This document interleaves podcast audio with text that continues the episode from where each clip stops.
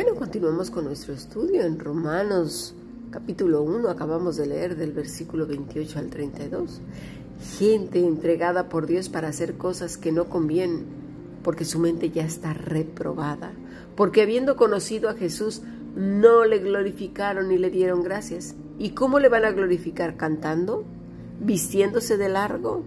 ¿Cantando canciones del siglo XIV, XV, XVI, del XII? ¿Cómo? Diciendo que sus propios caminos son sacrosantos, mira, en realidad van de mal en peor, engañándose y engañando a otros para que estén igual que ellos.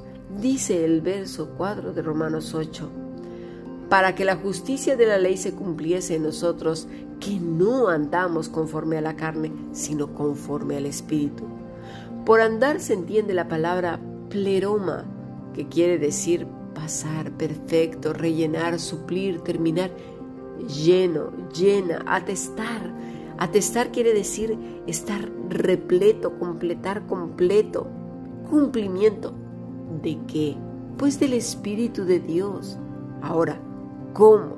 Siguiendo los pasos del Maestro. Siguiendo los pasos del Maestro requiere muchas renuncias a los caprichos y supuestas necesidades que tiene la carne. Ya las estuvimos viendo.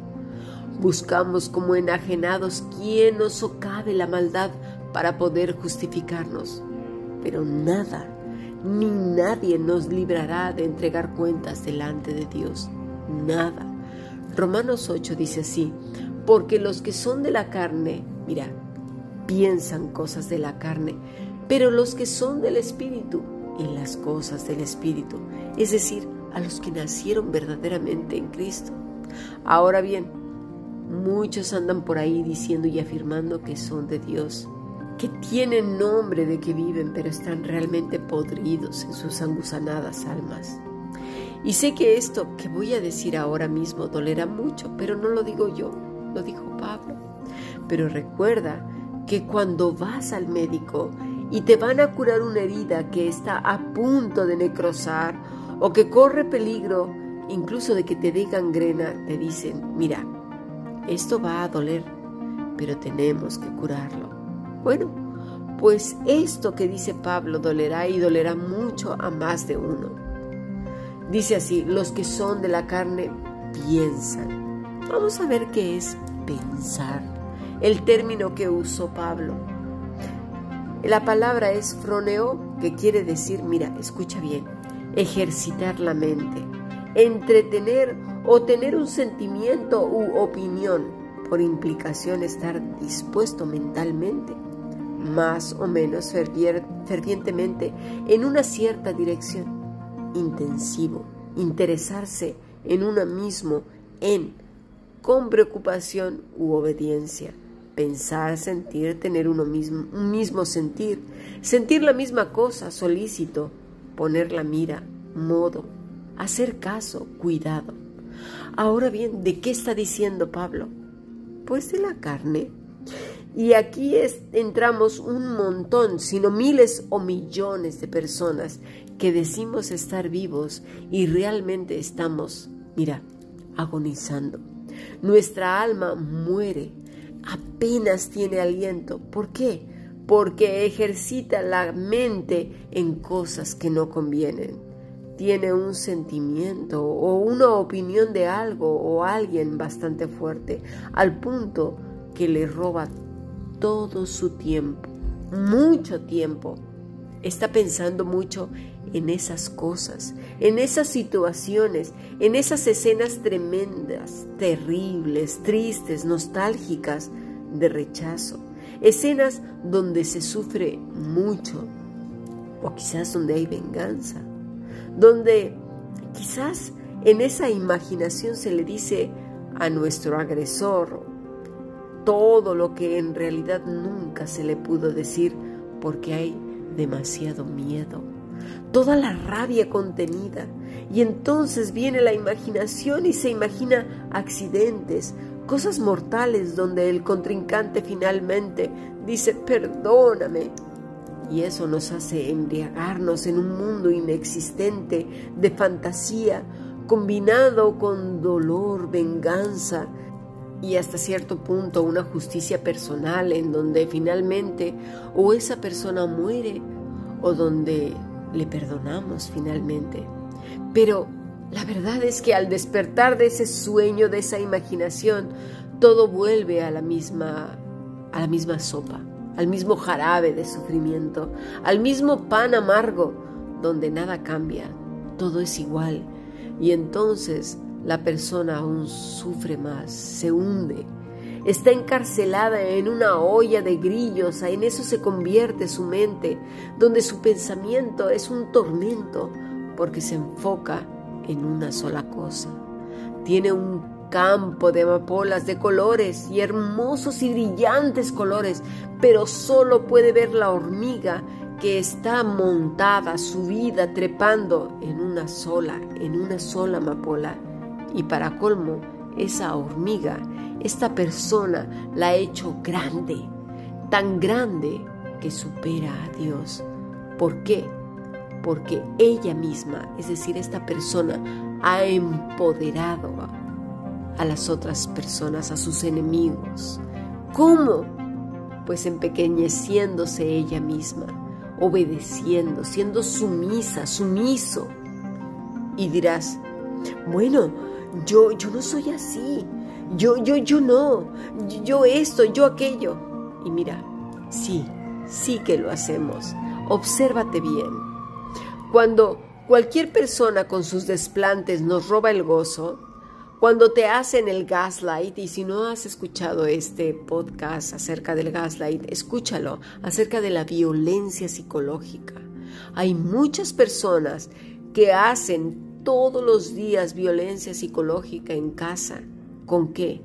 Cuando nos chantajean, cuando nos arruinan todo el día en esa ley del hielo donde no nos hablan, cuando nos dicen, bueno, allá tú, ya vendrás a pedirme cuentas, ya vendrás a reconocer tus errores, púdrete allí en tus maldades, ¿verdad? O cosas semejantes, a lo mejor yo estoy exagerando, pero el narcisista utiliza para cada persona diferentes métodos y casi siempre se valen de personas nobles, de personas sencillas, de personas que aman mucho.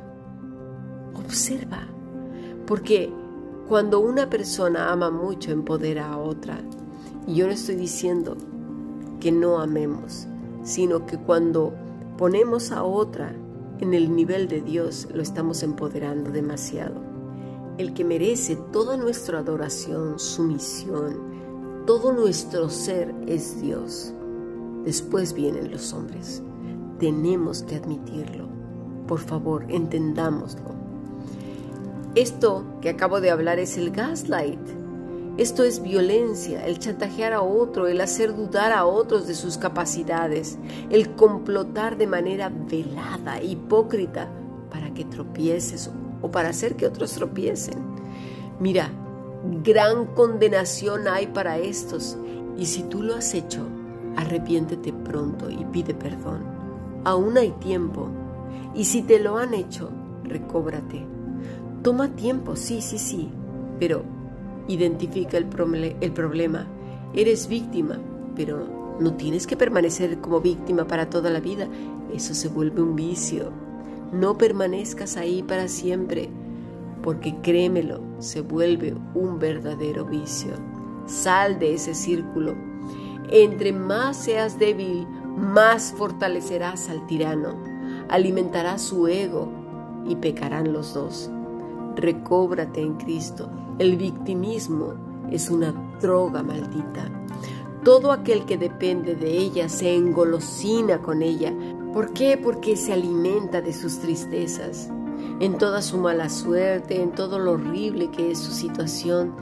Se nutre, comienza a morir realmente. No, no es que le aporte nada. Por eso Pablo dice que es muerte. Y por el otro lado está el narcisista violento que siempre tiene la razón, que además no habla, que, que castiga con sus silencios para castigar al otro, que le dice, ya no voy a hablar, no quiero hablar contigo, no te voy a decir nada. Y comienza a castigar pues con ese silencio es violento, es malo, es perverso. Esto es gaslight y está tipificado por la ley. Está penado. Si no haces, por ejemplo, te dicen lo que yo te digo, pues entonces yo sufro, yo lloro, yo me hundo, yo me arruino porque no me estás obedeciendo, me estás queriendo menos, no eres cristiano. Si fueras cristiano harías lo que yo te pido, demostrarías tu amor a Cristo cuando tú haces lo que yo te pido. ¿Sabes lo que es eso? Eso es ser ruin, malvados y perversos. Arrepiéntete pronto. Froneo es interesarse por uno mismo, ya sea como víctima o como victimario es que o que hagan otros lo que yo quiero y de manera sarcástica dicen, haz lo que se te pega la gana, pero ya verás cómo te va a pasar o lo que te va a pasar por no hacer lo que yo te digo. Y entonces la persona fundamenta su seguridad en la otra y no en Cristo. Por eso es en doble dirección. Pensemos en nuestra situación personal, por favor hagámoslo. No nos veamos siempre como víctimas o miremos la situación de otro. Observemos nuestra vida. ¿Qué estamos haciendo con la persona que tenemos al lado? ¿Cuántas veces nos ha dicho y no queremos escuchar que somos violentos o violentas? Que somos chantajistas, que somos manipuladores, que los hemos estado aplastando durante años. ¿Te has arrepentido? Hemos reconocido que hemos endiosado a otra persona? Por favor, reflexionemos. Esta palabra quiere decir que es algo como intensivo, interesarse en uno mismo o en otro, engrandecerlo con preocupación y obediencia. Luchamos, planeamos, combatimos por tener la razón o por darle la razón a otro pensando que así somos más amadores de Dios por favor, pongamos las cosas en su correcta perspectiva. Dios es lo primero. Cuando Dios es lo primero, ocupa su lugar, el lugar que le corresponde, todo lo demás fluye. Si no, estaremos alimentando ídolos. Por favor, pongamos atención. Y lo digo con gran tristeza. Hay montones de gente que afirman con la cabeza que aman a Dios, que Dios es todo, que bueno y Dios en la boca, pero con sus vidas andan sembrando semillas de discordia por donde quiera que pasan. Sus bolsas están llenas de semillas de dolor, de descontento, religiosidad, hipocresía, falsedad, amargura, pleitos, amenazas, chantajes, griterías. ¿Cómo llevarán el nombre del Altísimo, del Dios Todopoderoso en esas condiciones? ¡Qué horrible! Romanos 8 dice, porque el ocuparse de la carne es muerte, pero el ocuparse del Espíritu es vida y paz. ¿Qué es ocuparse? La palabra es fronema, inclinación mental, propósito, intención. Es decir, centrar nuestros pensamientos, centrarnos toda nuestra atención en algo. Y entonces dejamos de ver las múltiples bendiciones del Rey solo por ver lo que no salió bien, o una persona o una cosa que nos está manipulando porque lo hemos hecho grande, porque lo hemos sobredimensionado, porque hemos tomado una decisión equivocada, hacer grande una pulga y ponerla por encima de Dios mismo. Y a veces somos tan hipócritas y mentirosos que decimos que no es cierto, pero con el día a día, con el estómago, con la vida amarga, con, nuestro cuerpo hecho polvo, con el dolor de cabeza, de músculos, de la espalda contracturada, del ánimo decaído. Decimos, ¿sabes qué? La verdad, la realidad. Dice Malaquías 2.17, habéis hecho cansar a Jehová con vuestras palabras y decís, ¿en qué le hemos cansado? ¿Que no nos damos cuenta? ¿A quién queremos engañar? ¿Somos tan ingenuos? o a veces tan soberbios que creemos que podemos verle la cara al Todopoderoso. Esta palabra nos enseña tanto. Denota lo que uno tiene en la mente, el pensamiento, el contenido del proceso expresado en froneo, tener en mente, pensar un objeto en el pensamiento. ¿Qué es lo que te roba todo el día o parte del día? Decimos hasta con inquietud, sí, sí, sé lo que Dios ha hecho, que tiene muchas bendiciones para mí, pero, pero, pero, pero, ¿qué no nos damos cuenta? Todos hemos pecado, todos hemos caído en este terrible pecado de ocuparnos de la carne. ¿Y sabes qué? Esto es muerte, es agonía, es comenzar a entrar en un túnel, en una espiral sin fin que va dando vueltas y vueltas hacia abajo, en una oscuridad densa, muy densa, hasta que muchos caen en la locura, en la tristeza, en los trastornos de personalidad, en la desilusión, en la, en la frustración, en la locura, en la depresión total.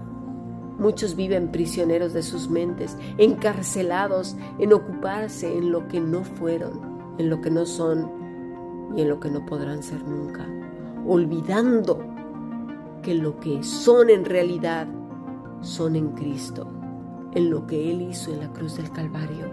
¿Y sabes qué hizo? Nos hizo libres del pecado y de la muerte.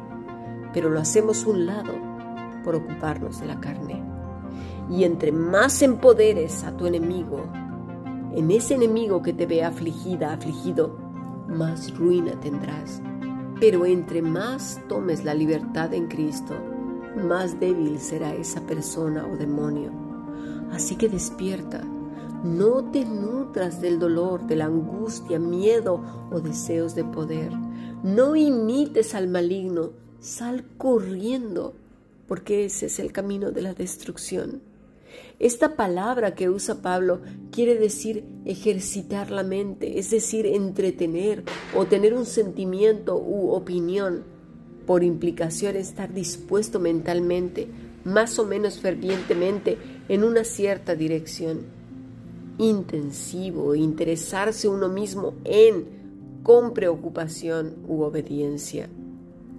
Es tiempo de que te plantees en qué estás desperdiciando tu tiempo.